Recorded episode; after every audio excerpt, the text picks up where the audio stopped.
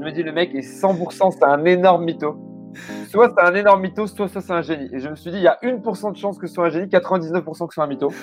On va le tester une semaine. On le prend en pélant. Le mec, il défonce tout. Salut les amis, ici Mehdi Lariani et bienvenue dans un nouvel épisode du podcast L'Art de Convaincre. L'Art de Convaincre, c'est un podcast où chaque semaine, je reçois des personnes remarquables pour me parler de leur parcours et celui de leur société. Ensemble, nous discutons sur comment ils font pour fidéliser leurs clients et fédérer leurs collaborateurs. Nous décortiquons les réussites ainsi que les échecs pour en tirer le meilleur apprentissage possible dans le but de créer des entreprises gagnantes et toujours avec plein d'exemples et plein d'anecdotes. Aujourd'hui, je reçois Grégoire Gambato, c'est le cofondateur et CEO de Germinal. En une phrase, Germinal, c'est une entreprise spécialisée en growth hacking qui accompagne les sociétés à dépasser leur objectif de croissance. Il a le tiers du 440 comme client et ça, on a un peu plus de deux ans d'existence. Il est également l'un des auteurs du livre Growth Hacking, 8 semaines pour doubler le nombre de vos prospects. Le growth hacking, c'est tout simplement détourner intelligemment des systèmes pour obtenir plus rapidement de la croissance. Germinal, qui possède également l'antichambre, c'est une plateforme de e-learning et une communauté entre les growth hackers et c'est l'un des pionniers en France. Mais ce n'est pas le sujet de notre conversation. Avec Grégoire, on a plutôt abordé des sujets sur comment il fait pour gérer ses équipes qui sont tous en télétravail et comment veiller à ce que tout le monde reste concentré et productif sur ce qu'il doit faire. Comment il s'organise au quotidien et vous allez voir, Grégoire c'est quelqu'un qui est très précis dans son planning et il nous a livré son planning de la journée heure par heure, c'est impressionnant. Pour la petite histoire, j'ai connu Grégoire à travers ses posts sur LinkedIn je lui ai posé la question qui est de savoir quel est l'intérêt d'un CEO d'être présent sur LinkedIn et comment faire pour être présent sur ce réseau-là. Et comme à son habitude, Grégoire, sans langue de bois, il me dit clairement ce qu'il doit faire et pas faire. Et en parlant de langue de bois, ce que j'ai vraiment apprécié chez lui, c'est son franc-parler. Il est direct et comme il le dit lui-même, il sait qu'il ne peut pas plaire à tout le monde, mais il sait que d'autres personnes apprécient sa manière d'être franc. Puis, on a discuté sur comment, chez Germinal, ils font pour que la satisfaction reste impeccable. Qu'est-ce qu'il met en place concrètement? Je vous laisse découvrir ma discussion avec Grégoire. Pourquoi avoir choisi d'être en télétravail complet? Euh, c'est vraiment quelque chose qui me tient à cœur et j'ai l'impression qu'à force de lire tes statuts sur LinkedIn, c'est quelque chose que tu partages beaucoup j'ai envie de savoir pourquoi. En fait, le télétravail complet pour nous, ça a été, euh, c'était pas un choix de base, c'est-à-dire c'était pas quelque chose que je voulais faire en montant, euh, en montant Germinal en me disant ouais, on faire du télétravail complet, ça va être incroyable. Moi, au mhm. début, j'étais plutôt partisan de je monte de plus en plus à Paris parce que c'est à Paris que tout se passe. Et comme moi, je suis mmh. je sentais vraiment la grosse différence entre l'écosystème Grenoble et l'écosystème parisien, même s'il se passe des trucs cool à Grenoble. Et, euh, et, en fait, ce qui s'est passé, c'est que à la, je me souviens, on était encore confiné. Euh, moi, j'étais en station de ski à ce moment-là, donc euh, j'avais un confinement en station de ski, donc j'avais un peu de tu vois. Genre, je pouvais aller dans la montagne et tout, et j'étais dans la montagne. Et, euh, et j'appelle Kevin, mon RH, on discute, on faisait, on un point RH toutes les semaines, tous les deux. Mmh et je lui dis, bon, c'est la fin du confinement. ils avaient annoncé, enfin, en gros, on, avait on savait que ça allait être la fin, etc. Je sais plus exactement, mais. Et, et je lui dis, mais en fait, et si on passait en télétravail complet, si on restait comme ça? Mmh Et là, il me dit, bah ouais. Il me dit, euh, c'est vrai. Euh, non, mais vraiment, genre, euh, il me dit, bah écoute, j'y avais pas forcément pensé, mais maintenant que tu me le dis, ça me paraît assez évident. Mmh Et il me dit, bah écoute, je vais y réfléchir, je vais préparer un truc. parce que pour le coup, passer en télétravail, ça, tu fais pas en claquant des doigts.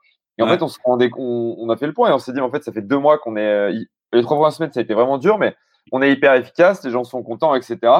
Et, euh, et on s'est dit peut-être qu'il y a une opportunité, peut-être qu'il y a quelque chose à faire. Et du coup, on a annoncé ça à l'équipe. Et mhm. là, on, on, leur a dit bon les gars, on aimerait bien passer en télétravail complet. Enfin les, les gars et les nanas. Et on aimerait bien passer en télétravail complet. Euh, qu'est-ce que qu'est-ce que vous, voulez faire? Et on leur a fait faire un vote anonyme en fait. Donc ils pouvaient euh, parce que si les gens doivent dire nommément, moi ça me plaît pas, etc. Et en gros, on a eu 70% des gens qui nous ont dit je suis hyper chaud, 30% qui ont dit avoir et 0% qui ont dit non. Mhm. Et, dans, les, dans les avoirs, il y en a pas mal qui ont levé des remarques du type euh, mais ça va servir à quoi, etc. Et mhm. en fait, euh, il y a pas mal de gens dans l'équipe qui ont dit mais c'est génial, moi je vais pouvoir travailler de partout où je veux, euh, je vais déménager, etc. Il y avait des gens qui étaient vraiment au taquet. Et du coup, on mhm. est passé en télétravail, on a expérimenté pendant un mois. Et en fait, c'est hyper bien passé parce que le télétravail pendant le confinement, c'est relou, mais le télétravail, quand t'es pas confiné, c'est plutôt cool parce que du coup, moi j'étais à Grenoble, j'allais à Bourg-Saint-Maurice, etc parce que ma copine, comme elle est médecin, elle se balade un petit peu avec, euh, des, la part de fonction et du coup, je pouvais la suivre. Euh, c'était cool. Euh, on a, on a quelqu'un qui est parti faire un tour d'Europe. enfin, un tour d'Europe. C'était un, tour en France. Hein, ouais. Et du coup, maintenant, il est en Espagne, en Italie, etc. Et, euh, et puis j'en ai qui ont dit bah maintenant, euh, moi, si c'est possible, au bout d'un mois, ils ont dit bah moi, je vais déménager. Et, euh, et du coup, ça s'est hyper bien passé. Et mmh. voilà, ça s'est fait un peu naturellement. Et vraiment, euh, moi, si on m'avait dit est-ce que ta boîte sera en télétravail complet il y a deux ans, j'aurais dit jamais.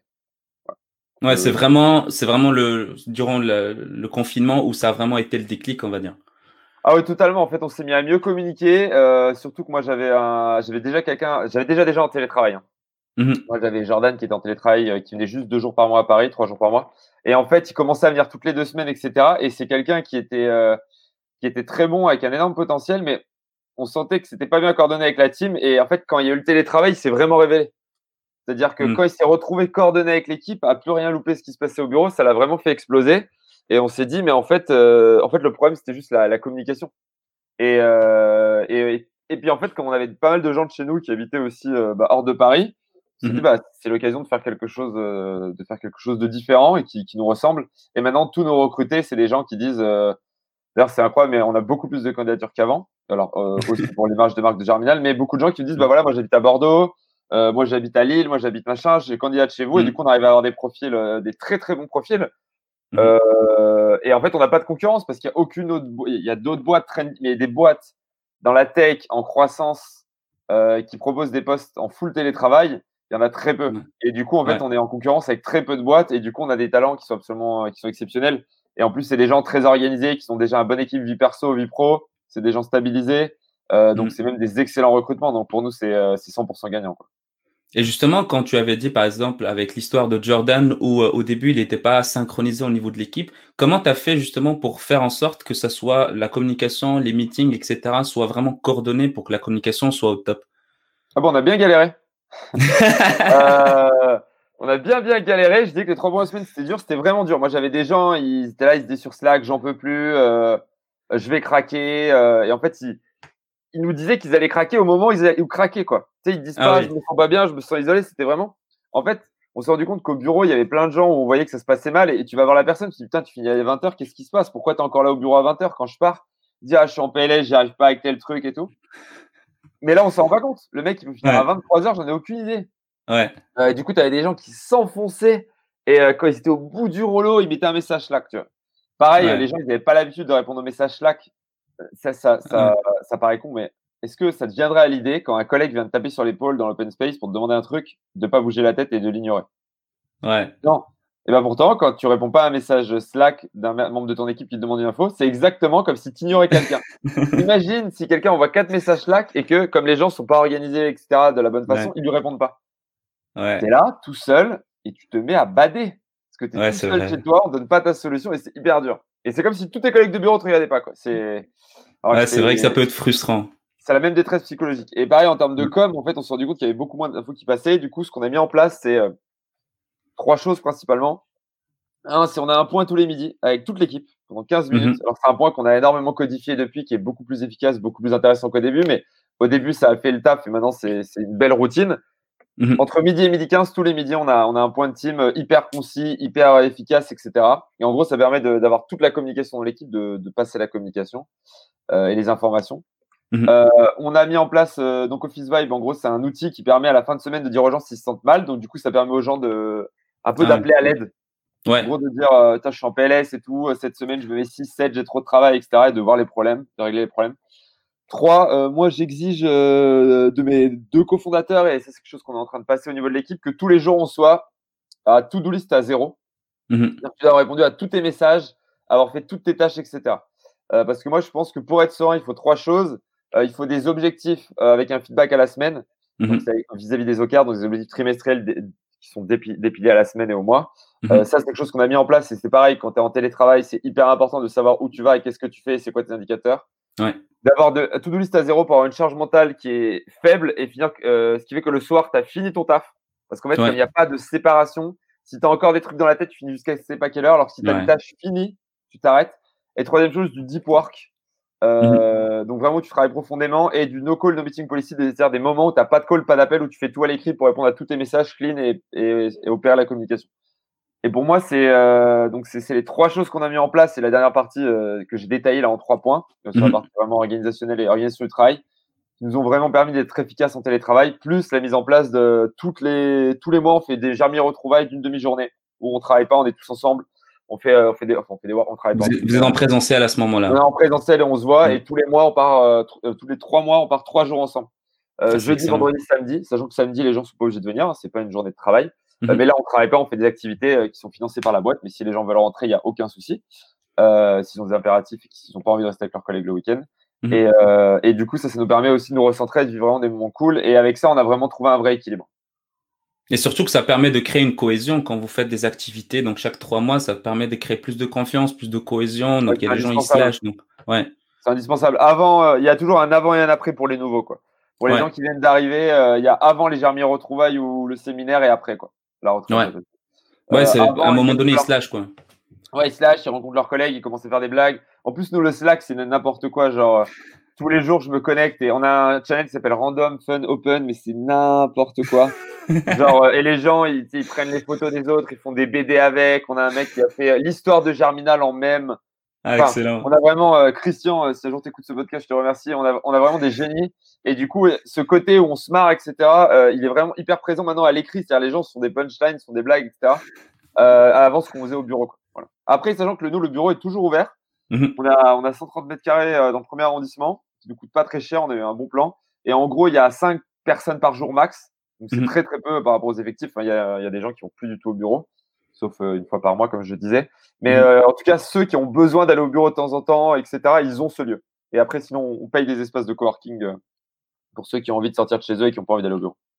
Ça, c'est intéressant ce que tu as expliqué. Et justement, je voulais savoir, c'est que tu avais parlé également au début par rapport au recrutement, par rapport qu'il y a un avant, il y a un après pour les nouveaux. Au niveau du, recrutement, pour le processus du recrutement à distance, comment ça se passe dans le sens où euh, euh, à distance, on n'a pas vraiment ce côté humain, on se check pas de la main, on, a du mal à, peut-être voir les mimiques ou des trucs comme ça. Comment ça se passe concrètement un, recrutement à distance?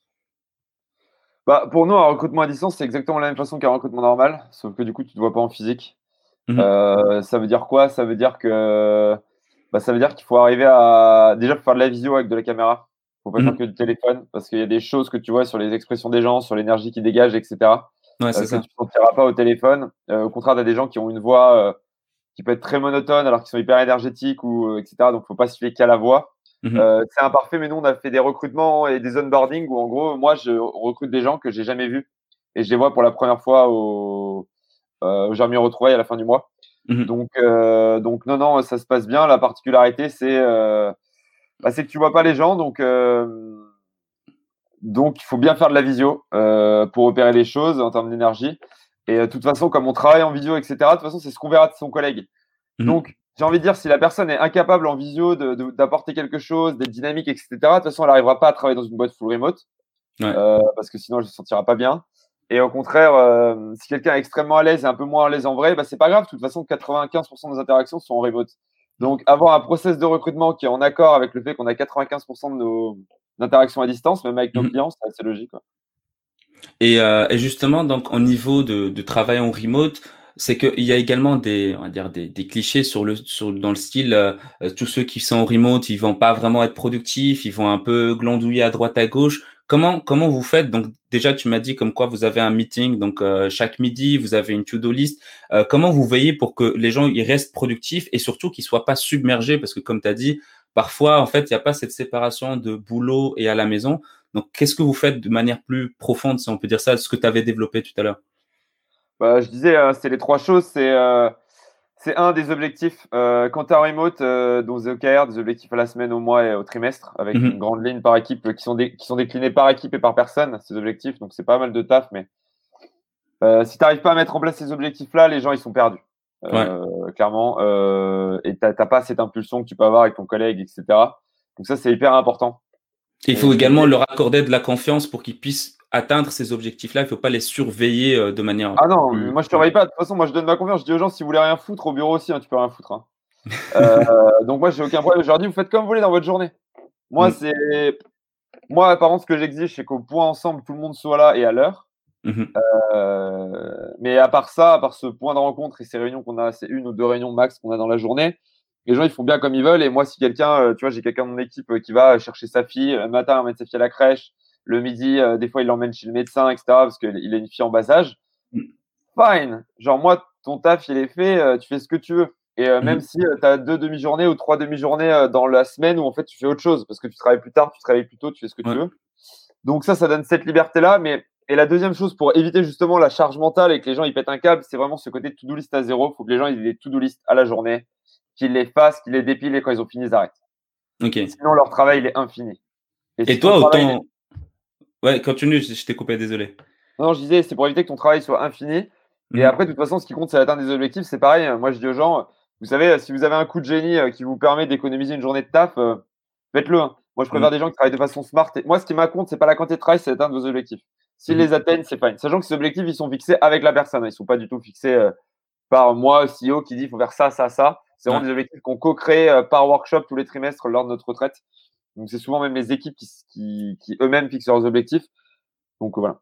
Ok. Et toi, autant que CEO, justement, parce que j'avais vu que tu as partagé un statut sur LinkedIn là-dessus, où quand tu finis ta tâche, est-ce que tu, tu restes, est-ce que tu, tu, pars? Comment toi, tu gères justement en tant que CEO de la boîte euh, le travail à distance, justement? Moi, le travail à distance, euh, je suis devenu extrêmement exigeant avec moi-même. Mhm. Euh, donc déjà, j'ai une no call, no meeting policy, donc politique pas d'appel, pas de réunion. Ce qui veut dire que moi, hors réunion d'équipe, et j'en fais une par jour maximum, mhm. je ne prends pas d'appel, pas de réunion. Donc, si vous m'écrivez, vous me dites est-ce qu'on peut s'appeler, est-ce qu'on peut, ce sera non. Euh, et euh, sauf si je me rends compte que ça prendra plus de 4 emails pour répondre le problème. Donc, en gros, je communique avec vous et je me rends compte si je peux si je peux passer à quelqu'un. Sachant que ça, ça marche parce que je suis dans mon rôle. Hein, je, suis pas mhm. en train d'expliquer que ça, ça doit être adapté en fonction de votre poste. Mais mhm. en gros, ça, c'est ma méthode, moi, pour euh, traiter mes emails, etc. Donc, moi, j'ai une journée qui est hyper, hyper calée. Le matin, moi, je commence à 8h30. De 8h30 à 11h, euh, je traite mes emails, mes messages LinkedIn. Euh, donc moi sur LinkedIn euh, j'ai une grosse portée, ce qui fait que j'ai entre 200 et 300 messages par jour. Je dois avoir une centaine d'emails à traiter qui me sont adressés personnellement. Donc ça, je traite ça le matin. Moi, j'ai des raccourcis clavier, etc. pour aller plus vite. De 11h à midi, je fais des points. J'ai point produit, point, point DAF, point machin, point RH, etc. Toute la semaine sont rythmés par des points que je mets toujours à 10h30 ou à 11h. Ensuite, mhm. j'ai l'intervention entre midi et midi 15 avec mes équipes entre midi 15 et midi 45, généralement, je débrief avec la personne qui a fait le point pour voir euh, pourquoi ça presse, comment elle aurait pu l'améliorer, qu'est-ce qui a été communiqué, etc., qu'est-ce qui communiquera la semaine prochaine. Parce que comme c'est mhm. un point qui est très important, c'est important que je fasse un débrief et c'est systématique que je débrief euh, la personne. Mhm. Ensuite, euh, je mange entre 13, midi 45 et 13 heures, généralement. je mange assez vite. je fais une sieste entre 13h et 14h. Mhm. Entre 14h et 15h, je re-regarde mes emails, mes messages Slack, etc. Et en gros, jusqu'à 16 heures, je fais tout ce qui est travail de fond, des articles à écrire, euh, euh, des formations à faire, etc. quand j'ai de la prod. Et entre, mmh euh, généralement, je mets mes interviews entre 15h et 17h. Mmh si j'en ai, sinon je continue à faire de la prod. Et après, de 17h à 18h30, je pars marcher à l'extérieur et je fais mes, mes seuls calls de la journée. Généralement, j'en fais un. Ou je, je fais en marchant, je fais mes 10 000 pas. Je rentre chez moi, je refais une demi-heure de message, je clôture, je fais ma musculation et je m'arrête et je fais ça tous les jours. Donc c'est vraiment euh, ultra rythmé, quoi, ultra carré, ultra, ultra précis, on va dire. Exactement pareil tous les jours. Du coup, quand je me mm. réveille, je sais à quel niveau d'énergie je dois être au moment de ma journée. Mm. Euh, je sais à quel moment je fais ma sieste, etc. Alors ça m'arrive de décaler euh, d'une demi-heure en fonction de rendez-vous imprévus, etc. Parce qu'on a toujours l'imprévu. Mais en mm. gros, 90% de mes journées se passent comme ça. Et moi, ça me permet d'être hyper efficace, de savoir exactement à quel moment je dois être productif. Et après, j'ai des règles. Hein. Je fais tous les jours, je fais 10 000 pas, donc je vais marcher une heure et demie. Mhm. Je ne bois plus du tout d'alcool en semaine et euh, le week-end, je me limite à un équivalent à un litre de bière en termes d'alcool pour être plus productif. Mhm. Et voilà. Ok. C'est vraiment très très intéressant la manière dont, tu agences ta journée afin que tout soit, soit équilibré, euh, vie professionnelle et vie privée aussi. C'est vraiment, vraiment intéressant. Voilà, ça me euh. permet d'être vraiment très, très efficace du coup parce que j'arrive à traiter peut-être trop plus de travail que ce que je traitais il y a deux ans quand j'ai commencé Germinal. Ouais, bah justement, il y a eu un, changement d'évolution au niveau du rôle, au niveau de la manière dont, tu travailles. Donc, c'est un peu normal que tu t'es adapté justement à, ta mission d'aujourd'hui. Ah bah sinon, je serais mort. C'est-à-dire qu'il y a un moment, euh, si vous voulez être partout tout le temps dans une boîte en télétravail euh, et que vous n'arrivez pas à déléguer, que vous n'arrivez pas à vous concentrer, etc., que vous n'arrivez pas euh, à faire les bons choix, c'est la mort assurée. Des, mmh. Dans d'atroces souffrances. Et c'est quoi justement le conseil que, que peut-être que tu as appris euh, en dépendant de, de, ta vie passée, on va dire, que tu as appliqué pour justement éviter cette souffrance, éviter d'être euh, sur, euh, surbooké en niveau productivité? Bah moi, c'est juste, un... je me... à chaque fois, comment dire? Je considère que quand je suis euh, dans un sentiment de panique euh, ou un sentiment de colère ou un sentiment d'agacement, etc., mmh déjà, je travaille sur moi pour comprendre pourquoi j'ai eu ce sentiment. Parce qu'en fait, en tant que CEO, c'est des sentiments qui n'ont pas leur place. Et ça sert à rien mmh d'essayer de les réfréner, il faut juste les comprendre. comprendre pourquoi on se met dans cet état-là. Et ces sentiments-là ne nous feront jamais prendre les bonnes décisions. Ensuite, donc ça, c'est des choses sur lesquelles j'ai beaucoup bossé. Mmh avec des coachs, etc. Et ensuite, un autre point sur lequel j'ai beaucoup travaillé, c'est à chaque jour, à chaque moment de ma journée, je me dis, quand j'ai fini, est-ce qu'à un moment j'aurais pu aller plus vite? Est-ce qu'à un moment j'aurais pu être meilleur? Est-ce qu'il y a un moment dans la journée où j'étais pas concentré, où j'étais ailleurs, où j'ai fait trop de quelque chose, où j'ai perdu le rythme, etc. J'essaie de comprendre pourquoi et du coup j'ajuste ma routine quotidienne. Ce qui fait mmh. que ma routine, tous les mois, elle s'ajuste. Hein, il y a des choses qui changent, etc. en fonction de mes nouvelles responsabilités, euh, des nouveaux recrutements. Euh, mmh. Par exemple, à un moment, moi, je faisais cinq rendez-vous commerciaux tous les après-midi parce que j'étais euh, sales, je faisais le commercial de toute la boîte quasiment.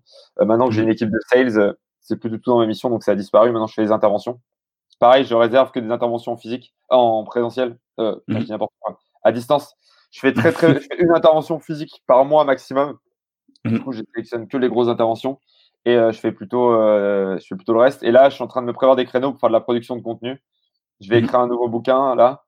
Euh, je dois faire des vidéos, je vais sortir un podcast euh, qui sont faits par moi. Après, mon équipe market qui fait d'autres choses. Donc là, mhm. je vais, il va falloir que je réorganise ma journée pour pouvoir euh, produire du contenu à grande vitesse. Pour pouvoir ajuster, ajuster tout ça, justement. C'est ça, exactement. Parce que là, aujourd'hui, ma routine, elle n'est pas adaptée à ça. Du coup, j'ai des mhm. nouveaux objectifs. par exemple, sur LinkedIn, avant, je faisais 200 000 ou 300 000 de portées de publication, donc de nombre de fois où mes posts apparaissent dans des fils d'actualité sur LinkedIn par mois. Mhm. maintenant, je suis passé à plus de 3 millions. Du coup, euh, ça m'a demandé à la fois d'être beaucoup plus créatif sur les posts et du coup d'avoir un temps dédié tous les matins entre 8h30 et 8h et 9h moins 10 où je fais mon post. Mhm. Et ensuite un temps dédié où je réponds à un message LinkedIn, ce qui n'était pas le cas avant où je faisais juste un post par semaine. Bah justement, en parlant de, de, de, ta présence sur LinkedIn, parce que tu es, vraiment présent là-dedans et, et j'admire vraiment beaucoup ce que tu fais, quel est l'intérêt justement d'un CEO d'être présent sur LinkedIn? C'est vraiment une question que je me suis posée et que j'avais envie de te poser justement. Bah, déjà, un business. Euh, mmh il y a un très très gros intérêt business. Moi aujourd'hui, quand je fais un post sur LinkedIn, euh, si je vends une formation, je fais entre 15 et 25 000 euros de vente par post LinkedIn hors taxe. Euh, il faut savoir que quand on a lancé l'antichambre, notre notre plateforme de, j'ai plus le mot d'éducation en gros pour devenir une brute en acquisition en ligne, donc en growth. Mmh en gros, c'est euh, pour les PME, euh, les startups, etc. Quand les gens veulent se former en autonomie et devenir hyper bon, il y a vraiment énormément de contenu. En fait, en fonction de ton niveau, tu peux prendre le contenu qui t'intéresse et ensuite, tu as une communauté qui t'aide dans laquelle moi, je passe tous les jours et j'ai quatre membres de mon équipe qui font la même chose.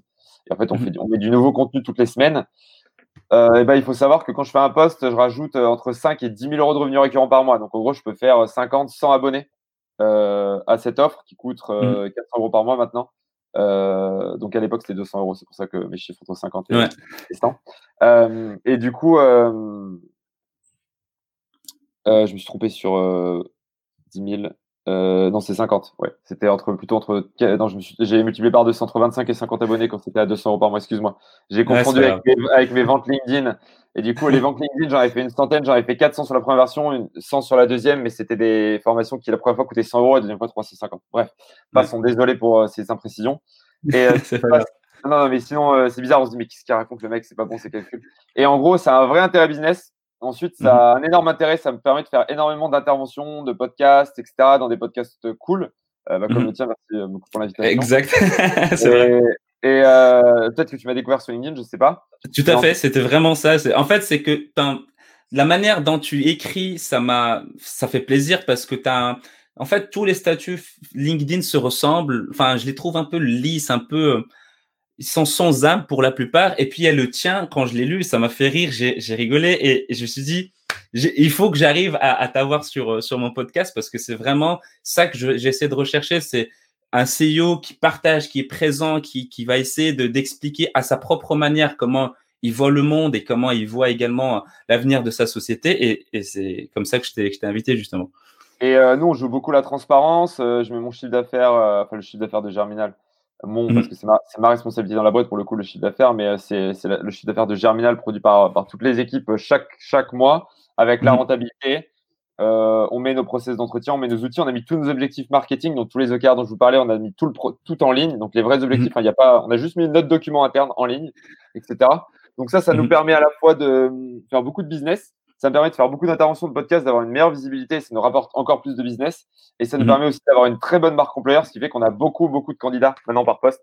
Avant, moi, quand je mettais une offre, j'avais euh, 20 candidats. Maintenant, je peux avoir 50 candidats par jour sur une offre. Excellent. qu'avant, j'avais 20 candidats par semaine. Du coup, ça nous permet d'avoir accès à des gens qui, euh, qui sont plus motivés, qui ont plus d'expérience, qui sont plus motivés par l'équipe, par, par notre projet. Du coup, Mhm. ils vont nous choisir par rapport à d'autres boîtes. En plus, avec cet avantage de télétravail, ça nous permet vraiment d'avoir une, une méthodologie de recrutement euh, assez agressive, c'est-à-dire on va vraiment avoir des top profils. Euh, Et c'est comme ça que c'est comme ça qu'on gagne aujourd'hui euh, quand on. Ok. Et euh, justement, toujours sur le thème LinkedIn, qu'est-ce que tu conseillerais à quelqu'un qui veut commencer ou peut-être un CEO qui veut commencer à partager du contenu sur LinkedIn afin d'être présent comme, comme ce que toi tu fais? Qu'est-ce, quels sont les, les réflexes? Qu'est-ce qu'il doit faire concrètement? Alors, bon, on va, on va pas, on va pas y passer euh, 30 minutes, mais en, en gros, il y a vraiment un truc, c'est pour moi, c'est deux choses. Euh, Mhm. C'est un, c'est comprendre l'algorithme. Il faut savoir que l'algorithme LinkedIn, euh, il y a des choses qui marchent, et des choses qui marchent pas du tout. Et si vous essayez de faire des trucs qui marchent pas, mais avec du très bon contenu, ça marchera jamais. Mhm. Euh, Il y a des types de posts qui marchent pas, c'est tout. Donc, par exemple, de faire des posts avec que de l'écrit, sans partager du contenu, mais vraiment faire du post original avec que de l'écrit, c'est ce qui marche quasiment le mieux. C'est ce que je Mhm. vous recommande. Après, moi, j'ai fait une formation de 5 heures sur le sujet qui marche très bien, qui est très clair, euh, que je vous recommande dans l'antichambre, parce que pour le coup, si vous voulez vraiment vous investir, euh, ça vaut vraiment le coup pour vous de prendre un abonnement, même qu'à moi, regarder la formation et, et basta. Mais euh, après, il y aura plein d'autres contenus si vous avez envie de le regarder, mais, mais ça, c'est cool. Et euh, donc, un, c'est euh, maîtriser l'algo, faire le type de post qui marche. Deux, il y a des, il y a des, donc il faut faire des posts, faut pas faire de Mhm. bêtises dans l'algorithme. Ensuite, il y a des typologies de posts qui fonctionnent, c'est-à-dire pas la, pas parce que c'est un post, un article, le carrousel, etc. Mais type de post, il y a euh, le post célébration, c'est-à-dire je célèbre quelque chose, ça marche toujours bien sur LinkedIn. Il y a le Mhm. post contenu contre commentaire, où on dit je vous donne du contenu euh, si vous m'envoyez du commentaire et de, de faire un peu du teasing pour que les gens arrivent. Il y a le post un petit peu euh, inspirationnel où en fait on va raconter une anecdote et ce qu'on a appris. Il y a le post pour moi un peu torchon qui brûle où on lance un vrai débat. Mhm. Euh, et ça c'est bon, le Nana Gate, j'en parle. J'ai deux posts où je suis écharpé. C'est un post où j'ai dit Nana sur l'égalité salariale à la toute fin dans un PS. En fait, je voulais pas répéter femme pour la huitième fois dans mon post. Et je me suis dit, j'avais dit mec, j'ai dit Nana, je me suis fait démolir, c'était grandiose. Je, je sais pas si c'était mérité ou pas. En tout cas, euh, bon, la prochaine fois, je dirais femme. Mais un peu, c'est un peu l'objectif peut-être du poste ou bien Non, c'était pas- l'objectif non prévu? Non, c'était non prévu pour Nana. Autant des fois, ça Ah. m'arrive de prévoir sur quoi les gens vont réagir et je le fais à dessein. Autant là, Mais là, c'était. Non, j'avais pas prévu du tout là. Euh, c'était pas du tout un post polémique ça pour le coup. Et, euh, et Shine aussi sur la revente de Shine à Société Générale. Là, je m'étais fait démolir, mais ça, j'avais un peu cherché. Et Mhm. après, il y a les, euh, il y a les posts demande de feedback. En gros, vous demandez euh, l'avis à votre communauté. Il faut une communauté déjà un peu plus grosse. Où en gros, vous dites voilà, euh, comment gérer les haters. Je vais écrire un bouquin. Qu'est-ce que vous en pensez, etc. Moi, je le fais assez souvent et ça me permet d'avoir des super bons feedbacks Mhm. euh, de gens. Et après, ce que je vous dis, c'est soyez vous-même, trouvez votre rythme. En n'oubliant pas que chaque, li- chaque ligne euh, doit servir à ce que la ligne suivante soit lue. Ça sert à rien de Vous n'êtes pas à l'école. À l'école, on a toujours l'habitude, quand on écrit quelque chose, que la personne en face de nous, notre employeur, le prof, soit obligé de tout lire. Ouais. Moi, je suis sales. Moi, un sales, le mec, s'il a pas envie de lire ma presse, il la lit pas. En fait, c'est aussi simple que ça. Euh, Mm. Sur LinkedIn, s'il a pas envie de lire votre post, il le lit pas. Ça peut être le meilleur post de l'histoire de l'humanité. Il le lira pas s'il a pas envie de le lire.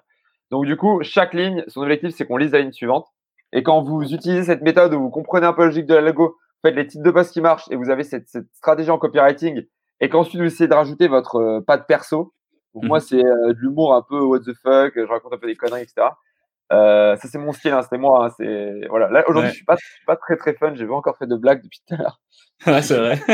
ça viendra peut-être vers la fin, ça Ça viendra. peut-être, ça viendra peut-être. Non, non, mais des fois, je suis, des fois, je, des fois, je suis un peu trop lol, mais là, je- peut-être je manque un peu d'énergie, je sais pas. Et euh, pour, pour- enfin, d'énergie créative pour faire de l'humour. Mais en tout cas, et après rajouter cette patte, que ce soit de l'humour, un ton, un quelque chose, et c'est important parce que pareil, les gens qui font des posts qui n'ont pas de personnalité, ça marche un peu mieux, mais ça faut, faut montrer qui vous êtes, quoi. Du coup, forcément, vous vous dévoilez, et du coup, vous pouvez prendre cher. Euh, mais ça, c'est la règle de la règle du jeu sur les réseaux sociaux. Et, euh, et voilà, aujourd'hui, LinkedIn, en termes d'algorithme, c'est vraiment un- une régie. où On peut exploser comme sur TikTok si on fait du, du contenu de bonne qualité. Et il n'y a aucune autre régie, où on peut faire ça. Même Twitter, j'ai galéré pendant deux mois, alors que sur LinkedIn, j'ai explosé en deux mois. quoi. Ok. Euh, en tout cas, merci pour, pour ces conseils. Et, euh, et justement, par rapport à ce que tu avais dit, par rapport à être soi-même, tu penses pas qu'il y a des gens qui font un peu de l'autocensure pour éviter de dire des choses euh, qui, qui diraient en temps normal, mais juste pour rester dans un cadre de LinkedIn ou dans des, des règles de LinkedIn? Est-ce que, est-ce que tu remarques ça, toi? Moi, je pense que c'est pas que sur LinkedIn, c'est de façon générale, on fait du B2B. Donc, euh, les gens disent, je, je fais du pro, je Mhm. vends à des. Et LinkedIn, les gens se disent, je m'adresse à des pros. C'est la même logique hein, quand on vend sa marque ou qu'on s'adresse à d'autres pros. Et en fait, les gens, ils oublient qu'il faut qu'ils construisent une marque personnelle et qu'il faut qu'ils construisent une marque forte pour l'entreprise. Aujourd'hui, une marque B2B et une marque personnelle, ça doit être clivant. Ça doit être mmh. différenciant. Comme une marque B2C, ça doit envoyer du bois. Quoi. Et il y a des gens qui doivent mmh. vous détester. S'il n'y a personne qui vous déteste, c'est votre marque, euh, elle est moisie. Voilà, désolé. Mmh. Euh, et si votre boîte marche alors que votre marque est moisie, c'est que si vous aviez une belle marque, vous auriez encore plus explosé. Et nous, aujourd'hui, Germinal, on est hyper connus, on est beaucoup plus connus que tous nos concurrents. D'ailleurs, quand je parle aux gens, ils me disent, mais je, ne connais même pas de concurrents, ils en connaissent un. Alors que je peux mhm. vous assurer que tous les gens qui vont bosser avec nos concurrents, ils nous connaissent. Euh, ils se sont dit à un moment, j'ai pas envie de bosser avec Germinal pour telle ou telle raison. Mais nous, mhm. on parle jamais de nos concurrents d'entretien de vente et je peux vous assurer que nos concurrents, ils doivent se justifier sur quelle est leur différence avec Germinal à beaucoup d'entretiens de vente. Mhm. Euh, pourquoi? Parce qu'on a une stratégie de marque très agressive. Euh, nos concurrents, ils font, il y en a aussi qui font des très bons services, etc. Il y a, il y a zéro souci avec ça. Mais nous, par rapport aux autres, on s'est différencié sur une stratégie de marque agressive. En gros, on a construit notre marque comme une marque B2C euh, qui veut percer. Et ça mhm. nous a donné un vrai avantage. Et je pense que tant sur votre marque perso que sur votre euh, marque d'entreprise, il faut, il faut prendre des risques, il faut y aller. Et qu'il et qu'il y a des gens qui vous détesteront. Et en fait, c'est fine et ça vous donnera plus d'audience. Et à terme, ça vous, euh, ça vous donnera plus de visibilité et ça vous permettra d'avoir une meilleure culture d'entreprise. Je pense que c'est des choses qui sont, qui sont très importantes et qui sont beaucoup sous-évaluées. Et je pense que mhm. dans 5 ans, dans 10 ans, on regardera les marques aujourd'hui B2B, on se dira, c'était n'importe quoi, c'était pourri. Et euh, voilà. L'amour d'été, c'est faut être détesté, quoi. Ouais, voilà, exact. Alors, si t'es l'été, il y a des gens qui t'adorent. Alors après, euh, forcément. Après, plus t'es bon, plus t'as un ratio de gens qui te détestent qui est faible par rapport à tes fans. Euh, Moi, j'ai aucune idée de mon ratio. Je, sais qu'il y a pas mal de gens qui me détestent. Euh, il y a beaucoup de gens qui me reprochent, je dis souvent, d'être un connard égocentrique. Je leur dis, j'étais déjà ça avant Germinal. Vous pouvez me mais j'ai toujours été comme ça, je suis désolé. Hein. Déjà en CM1, je me prenais des remarques de mes camarades de classe. Donc, euh, je n'ai pas changé d'un poil, hein, je vous le dis.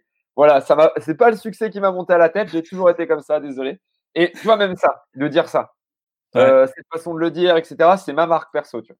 Et tu mmh peux te dire, il y en a plein d'entre vous là qui écoutent ce podcast qui disent Ah, oh, j'aime pas. Ah, j'aime mmh. pas, j'aime pas ce mec, j'aime pas ce mec. Et il y en a plein qui disent Waouh, putain, c'est trop cool. C'est frais, euh, il utilise des termes que tu utilises, il oublie les négations, il ne sait pas parler, il parle comme un campagnard. Je suis sûr qu'il a une veste choix et vous avez raison, j'ai une veste choix. Euh, mais en tout cas, euh, mais en tout cas, voilà. Euh, je voulais vous. C'est comme ça que je construis ma marque perso, c'est par ce genre d'intervention, c'est par ce genre de poste. pareil pour Germinal. Germinal, c'est vraiment plusieurs marques. Hein, c'est quatre marques perso, on est quatre à beaucoup publier, qui créent mmh Germinal. Et après, là, on a réfléchi à l'identité de Germinal de façon très profonde, qui fait que mmh Germinal, c'est différent de moi. Mais en tout cas, euh, le travail que j'ai fait pour moi, je l'ai aussi fait pour Germinal. Et Germinal, c'est aussi des valeurs et, des, un positionnement qui est, qui est clivant. Non, parce que je te rejoins sur le fait que quand tu as dit le fait d'être à l'aise et de pouvoir euh, discuter et, faire en sorte de créer sa propre marque, moi je, je remarque ça euh, de manière au moment où j'écris un post, donc je fais un petit brouillon et j'essaie de faire mes, mes, mon humour à deux balles, faire des smileys, de faire des et tutoyer parce que pour moi sur LinkedIn, tu as du mal un peu à faire vous, tu, nana à chaque fois. Moi, je veux faire que du tutoiement, j'ai envie de faire des smileys, j'ai envie que ça soit fun et, et, et, sympa tout en restant dans, dans un cadre sérieux. Mais à chaque fois, je me dis mais non, enfin ça va pas être bien, nana. Et à chaque fois, je, je m'auto-censure et ça me ça me bouffe de l'intérieur. Et le fait que tu dis ça, je me dis bah finalement je le fais et moi je cherche à être détesté. Donc ça c'est un objectif personnel. Donc je me dis si ça marche, bah tant mieux, ça permettra de, trouver des gens qui vont m'adorer de l'autre côté. Euh, et, je vais te dire un truc. Hein, euh, mhm. Moi pourquoi j'ai dû faire ça? Parce que j'avais pas vraiment le choix. C'est-à-dire que moi j'ai loupé mes concours d'école de commerce, euh, j'ai fait un master en droit des affaires. Je suis pas à plaindre. Hein. Mes parents mhm. ils sont propriétaires de leur maison, etc. Je vais pas la jouer en mode ouais. Moi, je viens d'hyper loin, je viens, vous savez pas d'où je viens et tout. Ouais, non, pas vraiment, tu mhm. vois. Genre quand même, euh, mon père il a une petite entreprise, il a deux, il a deux salariés, ma mère était comptable et tout, donc j'ai vraiment eu des conditions cool. Mais on va dire que j'étais pas, j'étais un outsider quoi. Mm -hmm. dire euh, grenoblois, master en droit des affaires, j'ai loupé une boîte pour mon master 1, une boîte pour mon master 2. J'ai échoué lamentablement mes concours de prépa. Il y a un moment, mhm. euh, j'ai pas de talent particulier. Euh, ouais, non, je n'ai pas de talent particulier. Euh, tu vois, il y a des gens, des machines. Euh, ouais dans tel ou tel secteur, les mecs, tu les vois, tu sais que c'est des génies, quoi. Moi, quand tu vois, des tu, vois tu vois que je suis pas un génie, quoi. bon, c'est cool de discuter avec moi et tout, mais tu te dis pas, ce mec-là, c'est le prochain Bill Gates, tu vois. Et mm. du coup, moi, ce que je joue, bah, c'est, j'essaie de progresser hyper vite et surtout, j'essaie de jouer ma, jouer ma, ma, chance à fond, quoi. Et jouer ta chance à fond, c'est être clivant, c'est t'entourer avec des gens plus intelligents que toi, c'est te progresser, te remettre en question en permanence et, euh, et, et voilà, c'est créer une marque forte. Et quand on s'est appelé Germinal, on a chié sur tout le monde. Je veux dire, il y a plein de mecs qui nous ont dit, mais mec, tu peux pas t'appeler Germinal. Je veux dire, c'est pas possible.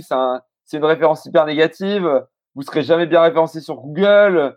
Tout le monde va penser au bouquin, à la mine, une entreprise, vous allez vous faire rouler dessus. On a dit, mais fine, en fait, on est comme ça, quoi. Et on y Mm. va. Et je sais pas si vous l'avez nom- accepté.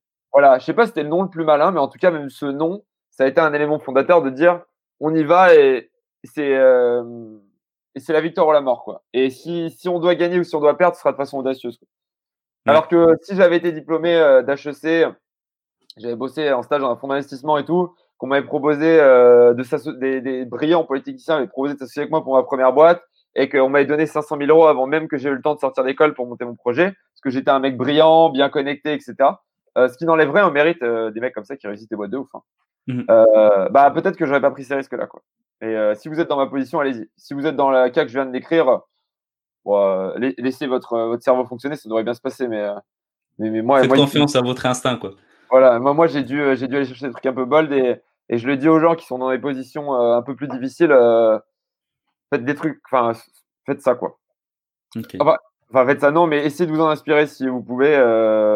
dans tous les cas, si vous prenez pas de risques, vous ferez pas de trucs fat quoi. A priori. Ok. Merci en tout cas pour. euh, C'était vraiment très intéressant. En tout cas pour ceux qui nous écoutent, euh, dites-le nous, faites-le partager, dites-le à, à Grégoire sur LinkedIn, euh, comme quoi ça c'était un moment inspirant. En tout cas, moi je le dis tout de suite, c'était vraiment un moment assez inspirant. Euh, J'ai vu aussi que tu as un podcast, si tu l'avais précisé euh, tout à l'heure, donc il s'appelle Du fond de la mine. Euh, Est-ce que c'est ça, c'est une- il y a une certaine stratégie derrière ça, ou bien c'est juste pour le kiff parce que ça te ressemble et que tu as envie de connecter avec des gens? Quel est, quel l'intérêt justement? Au début, il n'y avait pas de stratégie et là, je vais le refondre, le podcast. Alors, je vais Mhm. garder les épisodes qui ont été faits jusqu'à maintenant. Il y a aussi une chaîne YouTube. Et là, ça fait deux mois que j'ai plus fait des- d'épisodes parce qu'en fait, j'étais en train de réfléchir à exactement ce que je voulais faire. En fait, j'ai fait ça par. Parce que c'était cool. Tu vois, pendant le Ouais. confinement, je vais faire des lives. Il y a un pote qui m'a appelé, il m'a dit Gros, on fait un live. On a fait le premier live, on était, on était 8. J'ai fait plus ou moins live. pareil. Deuxième live, on était 11. Et genre, sixième live, on était 500. J'ai pas compris ce qui m'arrivait. ah ouais. Sixième live, on était 500 avec Jean de la Roche-Brochard. Je me disais, Ouah. Jean de la Roche-Brochard, c'est l'homme qui a investi l'argent de Xavier Niel et je suis un grand fan euh, de Jean de la Roche-Brochard. Et euh, du coup, j'étais face au mec dont je suis complètement fan devant 500 personnes. Ça n'avait aucun sens. Euh, alors après, j'ai Oussama Hamar. Alors même pas pareil pour moi, c'est. Euh, ouais, j'étais, euh, Puis plein de gens Ouais, j'ai vu, cool. vu que tu as fait une interview avec. Ouais. Enfin, après, il y a d'autres gens très très cool. Hein. La CEO de Frishti, hyper cool et tout. Enfin, j'ai eu plein d'interviews hyper cool. Mais ça, c'est c'est deux personnes que je connaissais depuis très longtemps. Depuis que j'ai bon, essayé de monter ma première boîte dans ma chambre en 2015 et, et je regardais, euh, je regardais leurs vidéos euh, de, de chez moi euh, à 5 heures du mat dans ma chambre en me disant ah là là, qu'est-ce que j'aimerais être entrepreneur. Donc voilà. Avait une saveur spéciale. Après, j'ai j'ai rencontré des gens très très stylés et je les remercie d'être d'être venus. Mais je veux dire, là, il y avait vraiment un enjeu émotionnel assez fort. Euh, et, euh, et là, je vais relancer en fait mon, je vais relancer le podcast. Et en gros, ça va être donc du fin fond de la mine. En gros, c'est, euh, c'est, en fait, je pars du principe que quand tu montes une boîte, tu dois creuser, tu vois. Et Ouais. si tu es suffisamment fort, un jour, tu ressortiras de l'autre côté, tu verras la lumière, tu vois. Mais pour ressortir de l'autre côté, il faut traverser la terre. Tu vois ce que je veux dire? Ça va pas être facile. Et en gros, moi, je dis, c'est le podcast pour t'aider à voir la lumière un jour, quoi. Et la lumière un jour, c'est de l'autre côté, c'est ta boîte qui vaut un milliard, tu vois. Et en gros, euh, le podcast, j'aimerais bien l'appeler de genre de, tu vois, enfin l'appeler du fond de la mine, mais du coup de 1 à 1000 salariés. Et en gros, je vais, je vais interviewer des gens sur les cinq étapes, euh, enfin sur les cinq choses pour une boîte, c'est sur les sales, donc les ventes, le marketing, les opérations, les RH et la finance. Et en Mhm. gros, euh, prendre des gens et leur expliquer, OK, de 1 à 20, qu'est-ce que je dois faire en finance, de 1 à 20, qu'est-ce que je dois faire en vente, de 1 à 20, qu'est-ce que je dois faire en marketing, de 20 à 80, qu'est-ce que je dois faire, de 80 000, qu'est-ce que je dois faire? Et en gros, interviewer et d'avoir 3, 4, 5 podcasts pour chaque problématique, pour chaque type de, d'échelle de boîte. Je devrais faire au moins une centaine de podcasts minimum si, si je fais, si je fais toutes les combinaisons et que mets, un petit- enfin, et que je rajoute, etc., et que je mets à jour. Et l'objectif, c'est d'avoir une sorte d'encyclopédie où tu es entrepreneur, tu dis, OK, moi, je suis de 1 à 20, bim, je vais regarder, euh, et je vais regarder ce qu'il faut faire, quoi. Et, euh, et c'est vraiment un peu, bah, voilà, je vais faire un truc exhaustif, quoi. Ouais, c'est intéressant. Et je vais relancer ça. Et en tout cas, euh, même si c'est pas intéressant, au moins je saurai pourquoi je le fais. Et euh, ce sera pour l'entrepreneur qui aurait bien aimé écouter ça. Mhm. Euh, parce que je trouve qu'aujourd'hui, euh, les podcasts, soit ils sont très spécialisés. Mhm. Et Ouais. moi, je suis pas fan. Parce qu'en fait, les mecs, qui parlent que de vente. Moi, je suis pas un vendeur. Moi, je vais pas écouter un podcast qui parle que de vente ou que de growth, que de. Parce que c'est pas mon métier. Euh, Ouais. C'est très très bien. C'est des podcasts qui réussissent très très bien. hein. Ou tu vois, Génération de Yourself de Mathieu Stéphanie, j'aime beaucoup. Il, il parle d'entrepreneur, mais moi, dans ce, qui- dans ce dont, ce dont il parle, il y en a, il y en a 10% qui m'intéressent. Et c'est Mhm. vraiment brillant. Et je les écoute avec grand plaisir. euh, J'aimerais euh, un jour, Germinal sera suffisant en gros pour passer dans son podcast, mais je pense qu'il y, a un peu de taf. Euh, je crois qu'on a encore un peu de boulot pour, pour un jour y passer, mais Ça euh, viendra. tout ça, ça viendra. ouais. Mais il faut qu'on grossisse plus vite que son podcast, donc euh, il y, a- il y a de l'enjeu, tu vois. Mm. Et, et en tout cas, voilà, ça c'est un peu mon, mon life goal, tu vois. de vers cette sorte de, bibliothèque où, où, je réponds à tous les problématiques entrepreneurs, à tous les stades de développement. Et, ça prendra beaucoup de temps. Et, le but aussi, c'est par exemple pour les sales, bah, il y a cinq podcasts d'une heure pour de 1 à 20 qui t'expliquent comment faire tes premières ventes, recruter ton premier sales, etc. Et voilà, c'est juste 5 heures. Tu n'as pas besoin d'écouter 30 podcasts. Et en 5 heures, c'est des podcasts avec des axes bien différents. Comment recruter ton premier salarié, comment faire ta première vente, euh, etc. Tu vois et euh, avec des, des, experts du sujet où vraiment on se concentre sur un sujet et où l'invité, on parle de l'invité, mais on parle surtout du sujet. Parce que je suis pas très fan des podcasts qui parlent beaucoup, beaucoup de l'invité. Moi, ce mmh qui, je trouve ça cool, les podcasts qui le font très bien, mais moi, je préfère parler en détail d'un sujet. Voilà. Ouais, moi, c'est un peu euh, quand j'ai réfléchi aussi au podcast, c'est que moi, je me suis dit, je vais essayer de prendre un peu, d'éviter de parler que d'un seul sujet. Donc, comme tu as dit euh, tout à l'heure, parce que j'aime bien ces podcasts-là, mais parfois il y a des moments creux où c'était, c'est pas à ce moment-là où ça t'inspire le plus. Et je me suis dit, je vais peut-être prendre le pied au moment où euh, c'est vraiment le comment faire en sorte de, de fidéliser le client et fédérer, on va dire, ses collaborateurs et ses employés. C'est vraiment ces deux points principaux pour lesquels euh, je me suis lancé dans, dans ce défi d'interviewer que des CIO pendant un an et puis peut-être durer encore, encore longtemps. Et je vais dire un truc, moi, pourquoi je me suis trouvé ça, c'est que quand tu pars, en fait, quand tu pars dans un truc comme ça, mhm. tu en as pour tellement longtemps. Enfin, je veux dire, en fait, les mecs qui gagnent, euh, c'est les mecs qui font ça avec passion. Et moi, je sais que je me lasse hyper vite. Et du mhm. coup, je me suis dit, ça, euh, c'est un boulot qui finira jamais. Euh, parce qu'en fait, je vais comprendre de plus en plus de choses, etc. Et mhm. du coup, je sais que d'avant, j'ai envie d'y aller, quoi. Tu vois, je vais pas être chaque semaine à dire, OK, qu'est-ce qu'il faut que je trouve comme sujet, etc. Tu vois. En mode, euh, et, le vraiment de la mine, c'était un peu ça. Je me demandais, OK, chaque semaine, qu'est-ce que je vais trouver comme sujet pour la semaine d'après?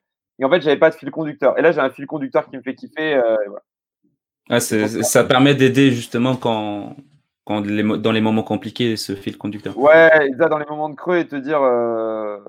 Enfin, voilà, t'as as compris quoi. Ouais.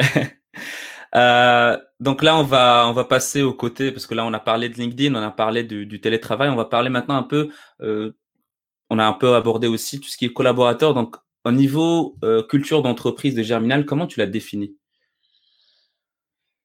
bah, Écoute, c'est un truc qui est en redéfinition parce que je pense que j'ai fait beaucoup d'erreurs sur la culture d'entreprise. Tu peux nous partager quelques-uns? Ouais, t'inquiète, t'inquiète. Ça arrive. Euh, non, en gros, en termes de culture de boîte, je pense qu'on avait une culture très forte. Mmh quand on était une dizaine, c'était vraiment Déjà, c'était l'excellence. En gros, les mecs qui venaient chez nous, un, c'est tu te débrouilles tout seul. C'est vraiment. Mmh euh, c'était non conventionnel, on faisait rien comme les autres. C'était euh, tu te débrouilles tout seul, c'était limite marche ou crève.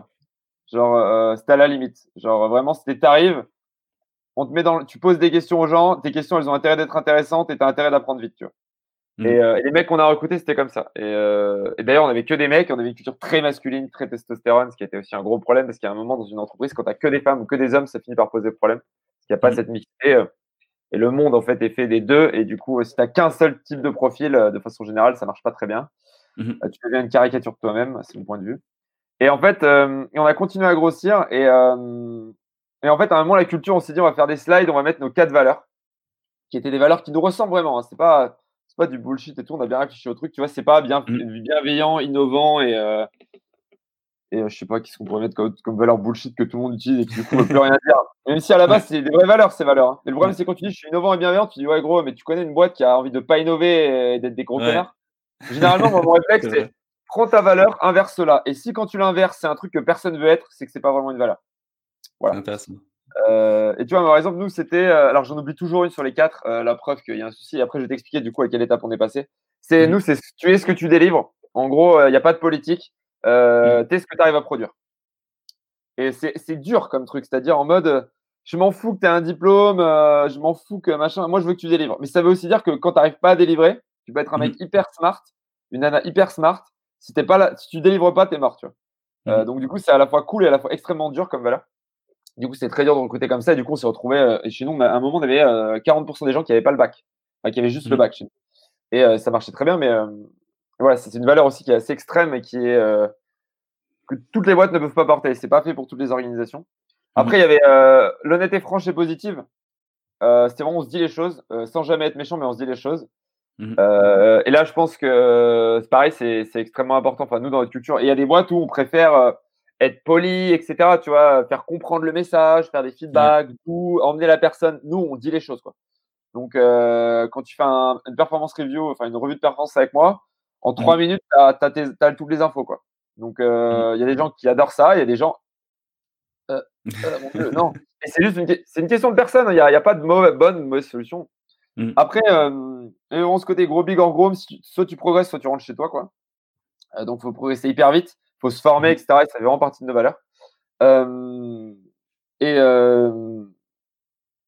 Mince, euh, oui, je, l'ai. C'est la fameuse quatrième. Euh, non, non, non, en fait, j'en oublie toujours une des quatre. C'est jamais la même. C'est ça qui est génial. Euh, c'est never give up. En gros, c'est tu lâches jamais. Tu n'abandonnes jamais tes collègues, tu n'abandonnes jamais tes clients, etc.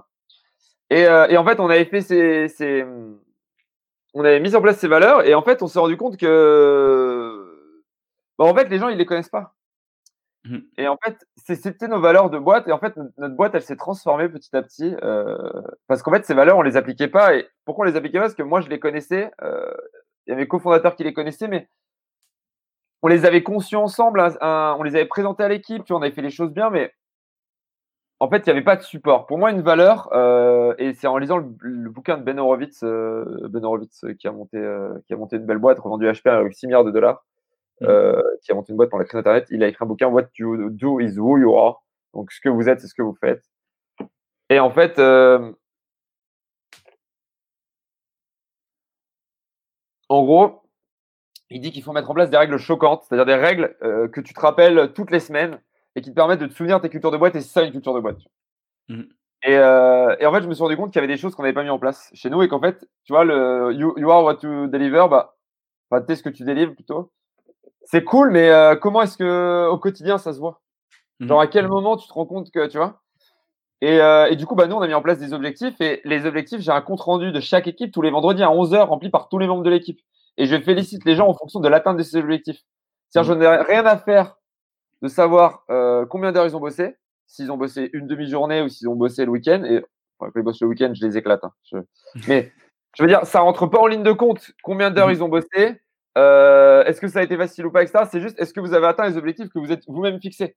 Donc en fait, mmh. c'est ça, c'est ça, c'est une règle de dire tous les vendredis, je veux un reporting précis et je félicite les gens que seulement en fonction de ces objectifs qu'on a fixés ensemble. C'est dur, euh, mais en fait, c'est l'incarnation de la règle. Et avant, on n'avait pas mmh. ces objectifs qui étaient clairement fixés. Donc on disait, t'es ce que tu délivres, mais il n'y avait aucun référentiel. Donc euh, que tu délivres ou pas, en fait, il y avait quasiment aucune différence, c'est ce que je veux dire? Et même plus tu délivrais, plus tu avais de taf, parce que les autres, ils te donnaient du taf. Ouais. Tu vois ce que je veux dire? Ouais, exact. Donc, cette règle-là qu'on a mis en place, ça a été, euh, ça a été très solide. Pareil, euh, moi, il y a un mot, ce que j'ai appelé chez Germinal la culture de l'à peu près. C'est-à-dire. Euh, J'aime bien le nom déjà. Ouais, je déteste ça. C'est mon ennemi numéro un. C'est en gros, on a confondu aller vite et faire. en fait, on faisait tout à 90%, 95%. Ah. Genre, il y avait toujours une petite faute. Le client, on lui disait, on va 30 ça à 11h, et puis on rendait ça à 11h30, puis finalement, on rendait ça à midi, puis finalement, on rendait ça à 13h, puis à 14h. On disait, on disait qu'on allait lancer vendredi matin, finalement on lançait vendredi après-midi, puis finalement on lançait lundi, tu vois. Enfin, petit à petit, ça s'est dégradé. Euh, et, du coup, j'ai mis en place une règle euh, en rapport avec What Tu Deliver, mais pareil, c'est maintenant, quand tu as deux minutes de retard à un meeting, euh, tu es viré du meeting. Hmm. Sauf si tu préviens 15 minutes avant le meeting. C'est aussi simple que ça. Il n'y a pas de. Y a pas... La règle, elle est bête, tu vois. Mais juste. mais elle est précise. Elle est précise. Et en fait, chez Germinal, on dit des choses et notre parole, c'est de l'acier, tu vois. Mmh euh, et c'est en cours, hein, je ne dis pas que c'est parfait. Euh, si vous êtes client chez nous, euh, si vous bossez sur Antichambre, il y a toujours des trucs. Mmh vous savez, il y a une culture de boîte et il y, a, toujours des, il y a toujours des choses qui se passent un peu moins bien, etc. Hein. je ne vais, pas, je vais pas faire le mec. Et d'ailleurs, tous les gens qui vous disent que leur culture de boîte est béton et que leur boîte délivre à 100%, c'est du bullshit. Hein, vous inquiétez mmh. pas. pour ceux qui, parce que moi, longtemps, j'ai culpabilisé, puis j'ai vu l'intérieur des boîtes qui annoncent on a levé tant de millions d'euros, on est des malades et tout. Tu parles avec les gens de l'équipe, je suis waouh. Et moi, je suis très fier de ce qu'on fait. Mm. Et euh, mais j'ai dû mettre ça en place. Euh, et pareil, là, je suis en train de chercher d'autres règles euh, pour les, pour les autres choses. En mm. fait, le but, c'est de fixer des règles qu'on se rappellera chaque semaine, tu vois, qui choquent, tu vois, qui te waouh. Et si tu as trois règles, quatre règles maximum, parce que si tu en as 15, les gens ils oublient, c'est pas, pas un manuel de process. Mm. pour moi, il en faut trois ou quatre. Et si tu as ces trois ou quatre règles que les gens répètent en permanence en toutes circonstances, bah, c'est ça ta culture de boîte. Et ça, tu dois t'assurer que ça reste. Et pour moi, en termes de culture, c'est l'erreur que j'ai faite. C'est j'ai réfléchi, j'ai fait des belles valeurs qui nous ressemblent, mais j'ai pas mis en face des règles choquantes qui s'appliquent deux, trois, quatre fois par semaine, qu'on répète à nouveau en boucle. Et mmh. du coup, j'ai toléré certains comportements, certaines dérives, euh, parce qu'en fait, il n'y avait pas ces garde-fous et que je pouvais pas être partout, d'autant plus en télétravail, d'autant plus en pleine euh, crise mondiale en termes de pandémie. ouais, bon, c'était l'exercice n'était pas facile. Et, Ouais, mais j'imagine. je pense qu'avec des règles, on aurait pu s'en sortir. Des- des- pas des règles, pas des process, vraiment des, ces règles-là, quoi. Ouais. Et qui, qui, qui vont être précis. euh, Le but, c'est vraiment de les rappeler. euh, Et chaque tu le rappelles en permanence. Et en fait, à- Mm. dès que tu fais un truc, tu te poses la question. Tu vois. On est en train de tester une règle euh, avec la relation client, c'est de dire si le client te contacte, c'est qu'il est mécontent. Mhm. C'est-à-dire, tu contactes jamais euh, une boîte avec laquelle tu bosses quand tu es content. C'est qu'on Ouais. t'a pas poussé l'info, qu'on t'a pas envoyé le récap, que tu sais pas où tu dois aller, que les gens ont pas été assez précis. Et tu vois, on teste cette règle. Et au lieu de dire oui, il faut répondre aux gens en une heure, machin. Non, non, tu dis ça juste. Le client t'a contacté, il est mécontent. Mm. Il n'y a pas de. Tu vois Et justement, en, en termes de relations clients, comment vous faites pour pouvoir fidéliser vos clients pour vraiment essayer de, de leur amener un maximum de valeur ajoutée pour qu'ils puissent euh, vraiment être le- les plus fidèles? Bah, sur la partie service, nous, euh, on, a tout, on a beaucoup joué sur la reco. Et Mhm. le but, c'est juste d'avoir des, des missions, euh, on a du résultat, quoi. On a une offre différenciante et on arrive à avoir du résultat. Mhm. Euh, on n'a jamais fait d'effort particulièrement pour la fidélisation. Pourquoi euh, sur la partie service? Parce qu'en fait, euh, bah, en fait, on avait de la reco, donc en fait, ça arrivait tout le temps, tout le temps, tout le temps, tout le temps, tu vois? Euh, Et on s'est rendu compte qu'on pouvait pas grossir sur cette partie-là sans, sans, sans renier la qualité. et donc, du coup, on a diminué les effectifs. On a recruté des gens assez chers, mais très seniors. Et on a dit, on a 10 personnes, on n'en recrute plus. Et le truc, il Mhm. doit rouler parfaitement. On fait ça depuis trois mois sur la partie service. On a dit plus de croissance sur le service. On met tout sur l'antichambre. Et Mhm. donc là, nous, juste, on dit, il faut que le service il soit incroyable. Donc, le client ne te contacte jamais. Euh, nous, on doit être focus. On demande chaque semaine au client comme un, un NPS, euh, donc un- une note euh, avec plusieurs critères et à la fin de la mission, pour que dès que la mission part en couille, on est au courant. Et on, Mhm. l'objectif, c'est quand on donne des délais, de les tenir absolument. Euh, une fois de plus, il y a plein d'imprévus dans notre métier, ça nous arrive, mais l'objectif, c'est de tenir tous nos délais. Quoi. Et en gros, avec ces trois règles où euh, tu sondes en permanence si le client est content, euh, tu t'assures de toujours à l'heure et que le client ne te contacte jamais. A priori, avec ces trois règles-là, on arrive à avoir des clients qui sont très contents et qui reviennent. Et euh, bon, en tout cas, c'est ce qui se passe. On, est- on a fait 1 million d'euros, 1,2 million d'euros la première année, 2,1 millions la deuxième. On devrait faire 4 millions cette année. Donc, a priori, euh, on ne doit pas être. euh, Moi, je suis très insatisfait de tout ce qu'on fait chez Germinal. Je le dis et vous le Mhm. sentez. Bon, euh, des fois, les gens me disent, euh, mec, calme-toi, genre, euh, vous devez pas être si mauvais quand même. Euh, mais je suis très insatisfait. Je suis un insatisfait chronique, mais c'est ce qui nous pousse aussi euh, vers l'avant. Ouais, toute façon, jour devenir, euh, aller vers l'excellence et être exigeant Ouais. envers soi-même. Ouais, le jour où, de toute façon, le jour où tu crois que t'es le meilleur, c'est le jour où t'es marrant. Je te le dis direct. Genre, moi, je suis un spécialiste pour voir que je suis le meilleur, donc je, je m'y connais en la matière. Et du coup, et après, sur la partie service client, l'antichambre, là, c'est de mettre du contenu incroyable toutes les semaines. Donc là, moi, la règle, c'est qu'on est une communauté, on doit répondre à tous les messages dans les deux heures. On est quatre à répondre aux messages. On doit traiter tous les tickets de support dans la journée. Mhm. Alors, souvent, le problème avec le support, c'est qu'on répond aux gens, mais que ça arrive en spam. On passe avec un outil de support, et du coup, les gens pensent qu'on leur répond pas. On va faire ça. c'est- Et on a un prestataire en ce moment qu'on est en train de changer. On, a, enfin, euh, on va voir ce qu'on fait, mais on est en train de voir notre prestar équilibre entre deux prestats qui est complètement débordé sur la formation qui prend les. Ce sera sans doute réglé où vous écouterez ce podcast, mais euh, où en gros, les gens pensent que c'est nous qui mettons du temps à remplir leur dossier, etc. auprès de l'administration, alors qu'en fait, c'est cet organisme. Donc ça, ça me rend fou. Donc c'est aussi internaliser au maximum la chaîne de valeur pour pas que tu te Mhm. retrouves piégé par un prestat où les gens pensent que c'est toi qui fais de la merde, alors qu'en fait, toi, tu Ouais. donnes tout ce que tu as. Euh, et euh, donner du contenu de malade. Et voilà. Et, et toutes ces règles-là, ça fait que sur Antichambre, en mettant du très bon contenu, en répondant à tous les gens dans les deux heures, à toutes les questions de la journée, et dès que quelqu'un n'est pas content, on le prend au téléphone, on fait du NPS régulier. Dès que les gens mettent moins de 7 sur 10, on essaie de les prendre au téléphone, comprendre ce qui ne va pas être changé. Et en faisant Et vous ça, faites ça chaque à- semaine au niveau des. pour contacter les clients? Ouais. Toutes les semaines, on envoie, on a une trentaine de retours euh, sur l'antichambre ou sur l'NPS. Moi, toutes les semaines, je veux, euh, je veux OK, au moins euh, sur l'antichambre, qu'il y ait au moins 10% de la base de clients qui m'ait donné sa note et sur la partie service, qui est 80% de la base de clients. 90. Excellent. Donc, Bah, écoute, dit 90, Grégoire, j'ai énormément de questions encore à, à te poser. Là, on est à plus de 50 minutes au niveau du, du podcast. Je vais devoir donc aller vers les questions de fin. Euh, euh, Euh, Non, non, mais justement, c'était tellement intéressant et c'était très enrichissant au niveau des informations. Ça m'a beaucoup plu. Donc, j'aurais aimé que ça continue encore longtemps, mais euh, peut-être une prochaine fois. Mais là, on va essayer de vraiment donner un maximum de valeur ajoutée. Vraiment, là, on est à 50 minutes. C'était excellent. Et on a encore les questions de fin que, que j'aime bien. Euh, euh, c'était... Oui, justement. Donc, dans un podcast LinkedIn qui m'a beaucoup fait plaisir et que j'ai vraiment adoré, c'était tu avais partagé ton envie de d'écrire un livre sur euh, les, les moments difficiles. Et, euh, et encore une fois, j'ai pas commenté parce que je me suis dit quelle est la valeur ajoutée que je vais mettre dans le commentaire? Donc, je l'ai pas commenté. Donc, je me suis euh, auto-censuré. mon poste est plus visible. N'hésite pas à commenter. Ok, je le ferai alors. Euh, et donc du coup, quel est le moment que tu peux partager qui t'a le plus marqué et qu'est-ce que tu as retenu de cette, euh, de cette histoire-là? Un échec bah, qui t'a vraiment marqué Ouais, j'en ai, j'en ai. Mais un échec qui m'a vraiment marqué, euh, c'est quand j'ai loupé mes concours d'école de commerce. Mmh. Alors, je vais remettre le contexte, mais moi, je suis arrivé, je venais de ZEP, donc on m'a dit, t'as aucune chance en prépa, tu vois, quand je suis arrivé. Les mmh. mecs, j'avais 15-7 au bac, ils m'ont dit, t'es un loser, mec tiendra pas trois semaines en venant de Vaucanson. C'est un lycée. Vous voyez, Mistral, on a beaucoup parlé dans la presse. Je me souviens avec le mm. rappeur. Et Bah, Vaucanson, c'est collé à Mistral, mon lycée. C'est-à-dire collé littéralement. C'est-à-dire, il y a juste une rue entre les deux. Donc, il y a, ah il y a mètres. Genre, moi, je passais mm. par-dessus la grille, j'étais dans les tours, quoi. Tu vois, les dealers et tout. Je vois, je vois, le concept. Et, euh, alors, moi, par ailleurs, j'habite à la campagne. Hein. Je pas, je, suis pas en mode, j'étais à la cité et tout. J'ai des potes, étaient à la mm. cité des géants et tout. À Villeneuve, c'était un autre délire. Mais, euh, mais en tout cas, c'était mon lycée. Du coup, je sors de là, tranquille. J'arrive en prépa. Tout le monde me dit, dans trois semaines, t'es mort. Je me dis, bon, ok, euh, apparemment, il y a des gens plus forts que moi. Mais vraiment, j'étais. Et là, premier DS de match, fini major. Je mets deux points au deuxième. Euh, alors hmm. qu'en match, j'étais pas très bon en, terminale, en fait. Et euh, donc là, crise d'ego, hein. les dents qui rayent le parquet, je deviens le pire connard de l'histoire de l'humanité. Et pourtant, là, là, pour le coup, j'avais pété une durite, tu vois. J'avais vraiment pété une durite. Je vous mets le contexte que sinon c'est pas drôle. Et, euh, et, donc première année, euh, tac tac tac. Deuxième année, grosse crise de sens. Euh, je me dis mais en fait, est-ce que est-ce que c'est vraiment les gens les plus intelligents qui ont les meilleures notes? Est-ce que ce système est pas injuste? Mhm. Voilà, à la ramasse le mec. Il se rend compte que c'est pas parce que tu as des bonnes notes que tu es intelligent. Ouais, merci Grégoire. ouais, je me suis rendu compte de ça en deuxième année de Désolé, hein, maturité très très faible sur ces sujets. Et, et là je pète un câble et tout. Et j'arrive et je me dis, je vais quand même passer mes concours, mais comme j'étais très bon en maths, etc., j'étais dernier en j'étais une mauvaise, c'était terrible. J'étais quand, même, j'étais quand même resté très bon en maths.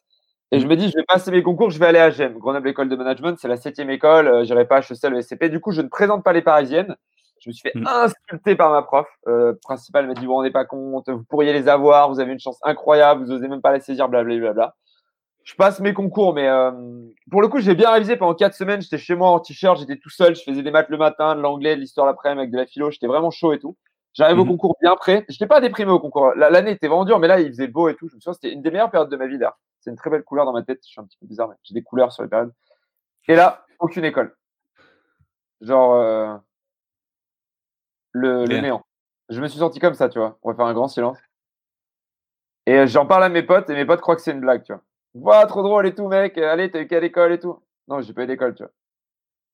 Et là, juste le vide, tu vois, genre euh, le sol s'est ouvert sous mes pieds, quoi. Mais euh, je pensais pas que ton monde pouvait s'écrouler comme ça, tu vois. Et euh, c'était dur. C'était là, d'ailleurs, euh, j'ai eu un, une. Enfin, émotionnellement, j'ai très très mal réagi. Mmh mais genre, pas bien du tout, quoi. je pense que j'ai jamais été comme ça. De... J'ai jamais été comme. Dans ma vie d'adulte, j'ai plus jamais été comme ça. Mmh et là, je me suis dit, mais en fait, je suis une merde, quoi. C'est, euh, je suis tombé au fond du trou, quoi. C'est-à-dire, euh, je me suis dit, je suis pas bon. Euh, et j'ai douté de tout, j'ai douté de moi, j'ai douté de ce que je pouvais faire. Et, et là, ma sœur m'a dit, mais c'est pas grave, mes bibis, elle m'appelle Bibi, ma sœur. elle m'a dit, mes bibis, ils ont juste pas reconnu ton talent, t'es le meilleur, tu vois. Et bon, je suis pas le meilleur, mais. Et, et juste. Et tu vois, c'était le truc qui m'a raccroché. Et mmh. euh, le truc que j'ai retenu, et j'ai plus jamais été comme ça. Maintenant, quand il m'arrive des. Et maintenant, et maintenant je m'autorise plus à douter de moi, tu vois. C'est-à-dire, mmh. euh, je m'autorise plus à laisser les gens me juger, tu vois. Et, les profs, ils vont pas juger, ils ont juste corrigé ma copie, tu vois. C'est la perception que j'en ai. Le mec, il a juste corrigé ma copie, il s'en bat les couilles de ma vie, tu vois. J'étais juste. Euh, mmh. Et j'ai laissé un système, et, les gens à l'intérieur du système sont pas mauvais, hein, c'est moi qui en ai fait ça, me juger, tu vois. Et maintenant, je laisse plus les gens faire ça. Et je pense que ça a été un truc qui a changé ma vie de façon bah, pour toujours en fait. Si j'avais pas eu la prépa, euh, ma vie aurait pas été comme ça du tout. Mmh. Et euh, maintenant, euh, je laisse plus les gens me juger. Je, je, fais confiance à ce que je pense de moi. Mmh. Des fois, je suis très dur avec moi. Hein. Je, tiens à le mmh. préciser. Je, suis rarement tendre, mais je laisse plus quelqu'un. Voilà. De quoi? Ça s'entend que tu es dur avec toi-même, tu es exigeant avec toi-même.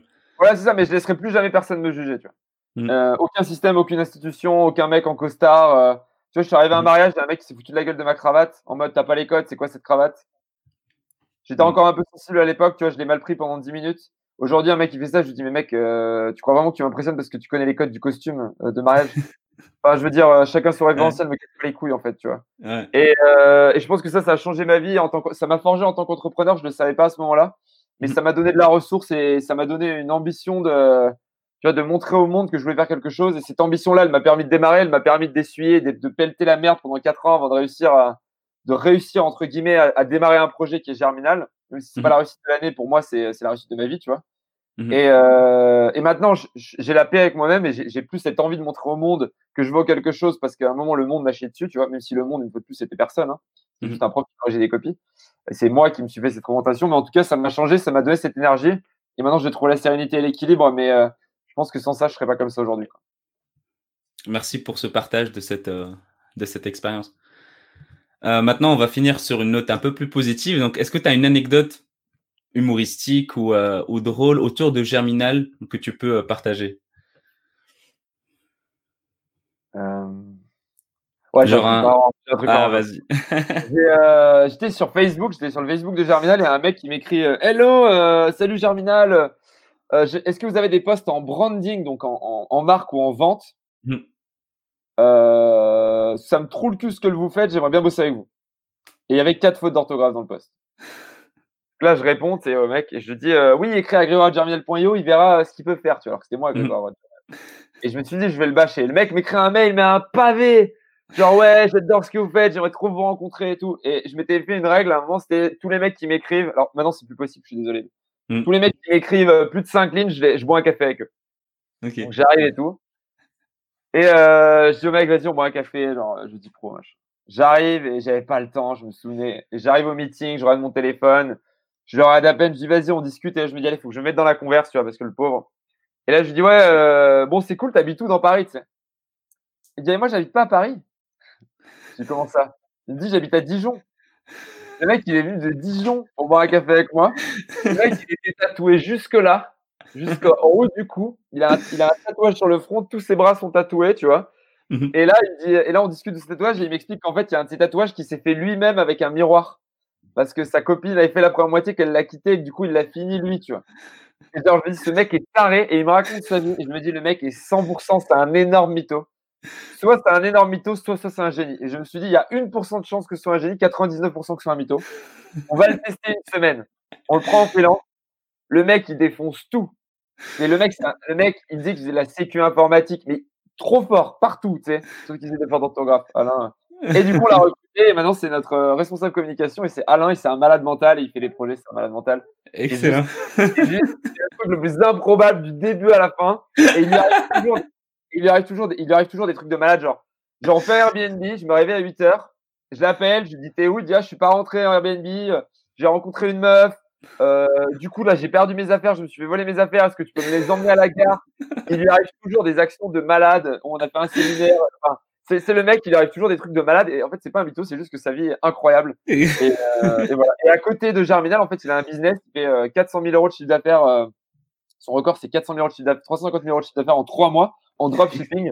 Et en fait, des fois, à un moment, pendant 4 mois, on l'a pas versé de salaire. En fait, il, qu'il y avait une erreur. Et en fait, il s'en est même pas rendu compte tellement il a d'argent pour son compte. Et il m'a dit non, non, mais je bosse bénévolement et tout. Je lui ai dit non, non, mais mec, on peut pas faire ça. Genre. Et, euh, et voilà, c'est juste un malade. Et, euh, Excellent. Il est, il est, trop drôle. Je fais des bisous, voilà. Merci, Merci pour ce partage. Franchement, c'est énorme comme histoire. Non, mais c'est n'importe quoi, ce mec. Il, il est fou. Ouais. Euh, j'ai envie de savoir, donc, quelle est ta définition du mot convaincre? Bah en fait, pour moi au début, je pensais que qu'en fait les gens soit ils avaient besoin d'un produit, soit ils en avaient pas besoin, et qu'en fait ça va rien d'être un beau vendeur et que c'était du bullshit. Et en fait, en fait, j'ai compris que le monde il, marchait pas comme ça. En fait, pas du tout. Et euh, je m'en suis rendu compte parce qu'avant j'étais agent immobilier euh, pendant quatre mois, euh, juste avant de prendre la fac. Euh, j'ai bossé pendant quatre mois dans une agence et j'ai loué tous les apparts qu'il y avait loués, ce qui était une perf. Et j'ai vendu mmh. une, une maison. J'avais 18 ans, mec. À 18 ans, j'ai vendu une maison, genre 300 000 euros à un couple de 30 trentenaires qui voulait s'acheter je veux dire, ils ont fait confiance à un gosse de 18 ans avec ma chemise trop grande. Tu vois, le euh, j'ai vendu du programme neuf aussi. Enfin, j'ai vendu beaucoup de trucs. Genre, j'ai, ma com, c'était trois fois mon, mon, salaire. Tu vois. Et déjà, mon salaire, je trouvais qu'il était bien. Et, et là, j'ai compris qu'en fait, pour moi, convaincre, c'est aider les gens à se projeter dans ce que tu peux faire pour eux. Tu vois. Et euh, si tu aides les gens à se projeter dans ce que tu peux faire pour eux, euh, et que tu le fais avec de l'énergie, tu le fais avec de l'empathie, tu le fais avec de la joie de vivre, tu vois, tu peux faire un truc de maladie. Pour moi, convaincre, c'est vraiment dire aux gens, voilà ce que je peux t'apporter, je te projette dedans, et, et tout ça, je le fais dans la mm. bonne humeur, je le fais avec de l'énergie. Et ça, et ça c'est, pour moi, c'est ça convaincre. Alors après, il y, a, aussi convaincre de façon rationnelle, etc. Mais pour mmh. moi, convaincre, c'est ça. Ok. Merci pour, pour ta définition. Et l'avant-dernière question, c'est quoi le livre qui t'a le plus marqué? Déjà que tu as, tu as, déjà conseillé un que tu avais montré tout à l'heure, que je vais noter dans, dans les descriptions. Est-ce qu'il y a un autre qui t'a marqué? Ouais, bah, le premier bouquin de Ben Horowitz, Hard Things. Ça, c'était le deuxième. Hard Things, c'est, il explique ses galères d'entrepreneur. Et moi, je l'ai lu quand j'étais au fond du trou. Quand vraiment c'était dur, Germinal, mais vraiment très, très, très, très, très, très dur. Je pense que mmh. tous les jours, je me disais j'arrête ou pas, j'arrête ou pas. je me posais la question tous les matins, en gros. Euh, mmh. Et mon cofondateur, il m'a offert ce bouquin. Il m'a dit tiens, lis ça. Il m'a rien dit d'autre. Je l'ai lu. Et je pense que c'est le bouquin à lire euh, quand vous êtes quand vous êtes au fond du trou, quoi. Parce qu'il vous montre qu'en fait, euh, en fait, vous êtes au fond du trou, c'est juste une question de référentiel et qu'il y a des gens qui sont bien plus en galère que vous en termes mm. d'entrepreneur. Parce qu'on peut se dire, ouais, des gens qui meurent de faim et tout, mais, mais c'est vrai qu'il y a des gens qui ont une vie tellement plus horrible que la mienne. Moi, je suis là en mode, ah, ma vie est dure, mm. j'ai trois personnes qui ont démissionné. Mec, tais-toi, il y a mm. des gens qui meurent de faim. Mais c'est terrible, mais c'est l'être humain, il n'arrive pas à se projeter dans une situation trop lointaine de la sienne. Et ça, c'est une situation dans laquelle j'arrive à me projeter et qui, du coup, me permet vraiment de relativiser euh, quand je suis en PLS. Et c'est un excellent bouquin sur l'entrepreneuriat. Je suis un grand fan de Ben Horowitz, voilà, vous le saurez. Hein. Parfait. Merci en tout cas pour le partage. Et la dernière question, c'est si les gens ils veulent rentrer en contact avec vous, s'ils veulent vous envoyer un message ou voir un peu ce que vous faites, où ils peuvent vous retrouver? Il faut m'écrire à grégoire.germinal.io, Indian Ocean, grégoire.germinal.io. Je réponds à tous mes emails dans les 24 heures. Parfait. Et pour n'importe quelle demande sur Antichamp machin, vous m'écrivez à moi et après je vous envoie vers la bonne personne dans l'équipe. LinkedIn, vous pouvez me suivre. Mais m'ajouter, il y a de grandes chances que je ne vous réponde pas. J'ai tellement, tellement de messages. Là, et la, et la messagerie LinkedIn, elle bug tellement hmm. que ça m'arrive d'en louper. Des fois, j'archive des messages, ils réapparaissent. Des fois, j'ai des messages qui disparaissent. Et j'essaie vraiment de répondre à tout le monde. Mais, euh, et j'y passe beaucoup de temps, mais ça arrive souvent que ça disparaisse. Ok. Bah, merci Grégoire pour, euh, pour ton temps. Merci pour cette, euh, cette discussion, cette conversation. C'était vraiment très enrichissant. Donc, merci. Merci d'avoir écouté cet épisode jusqu'au bout, j'espère que ça vous a plu, je vous remercie d'avoir passé tout ce temps avec moi. Si vous avez envie de voir les notes de chaque épisode, vous pouvez les trouver sur mon site internet www.l'artdeconvaincre.com. Vous pouvez également vous inscrire sur le site directement pour être averti à la sortie des nouveaux épisodes et aussi par la même occasion recevoir ma formation actuelle où j'aborde les principes de base sur la vente et comment faire pour améliorer votre communication avec vos interlocuteurs. Si vous voulez me contacter pour me poser vos questions, me suggérer des invités, vous pouvez m'envoyer un message sur LinkedIn ou bien sur Instagram. Je mets de temps en temps quelques stories où je fais différents sondages. Tout ça sous le même pseudo, Mehdi Lariani, M-E-H-D-I Et une dernière chose, une chose qui compte énormément pour moi, c'est de me laisser une note 5 étoiles sur iTunes, laisser des avis et partager ça avec vos proches. Ça aide le podcast à ce qu'il soit bien référencé pour que d'autres personnes puissent le découvrir. Encore une fois, merci d'avoir écouté jusqu'ici. J'espère que l'épisode vous a plu. Je vous dis à très bientôt et prenez soin de vous.